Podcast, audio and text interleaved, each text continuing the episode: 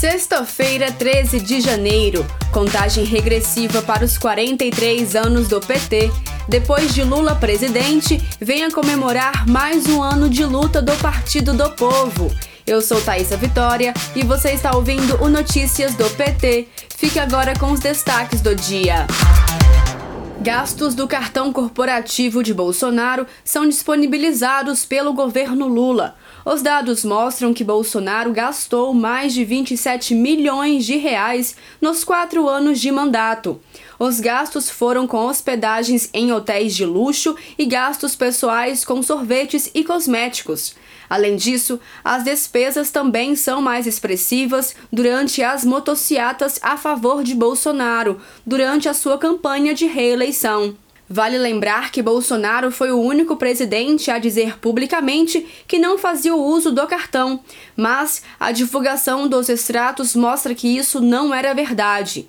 Os valores ainda podem ser maiores porque nem todos os dados de despesas com cartão foram consolidados. Os dados com cartão corporativo de Bolsonaro só foram divulgados neste ano porque, segundo o ministro da Secretaria de Comunicação da Presidência, Paulo Pimenta, Bolsonaro alegou que as informações colocavam ele e a família em risco.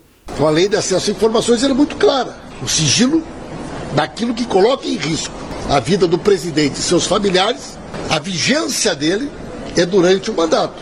Concluso o mandato, as informações podem ser acessadas via lei de acesso a informações e mais do que isso, com busca ativa, conforme acórdão do Tribunal de Contas da União.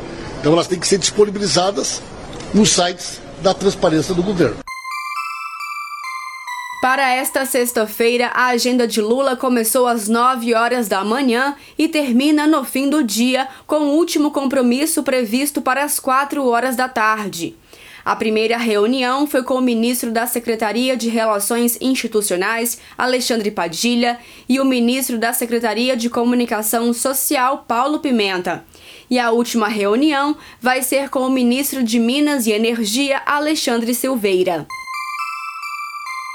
O sistema de energia do Brasil sofreu ataques com a derrubada de torres de transmissão. O novo ato de sabotagem afetou o município de Rio das Pedras, que fica em São Paulo. As ações criminosas foram confirmadas pela ANEEL, a Agência Nacional de Energia Elétrica, que comunicou os casos ao Ministério de Minas e Energia e às autoridades de segurança pública. Vem aí a festa de aniversário de 43 anos do PT.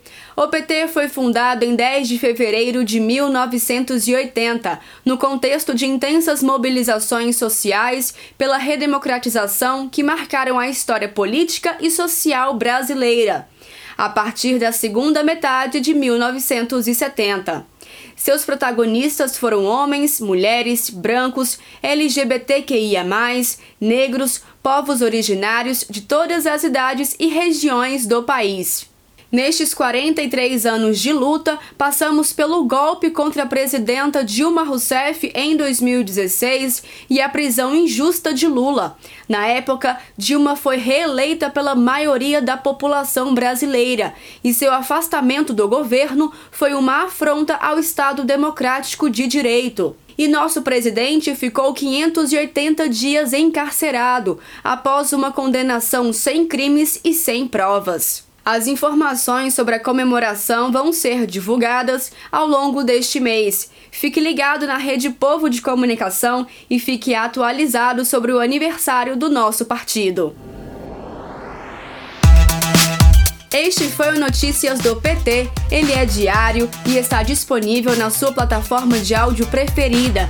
Siga o podcast para receber uma notificação toda vez que sair um novo episódio. Se você gostou, deixe 5 estrelas na avaliação e compartilhe.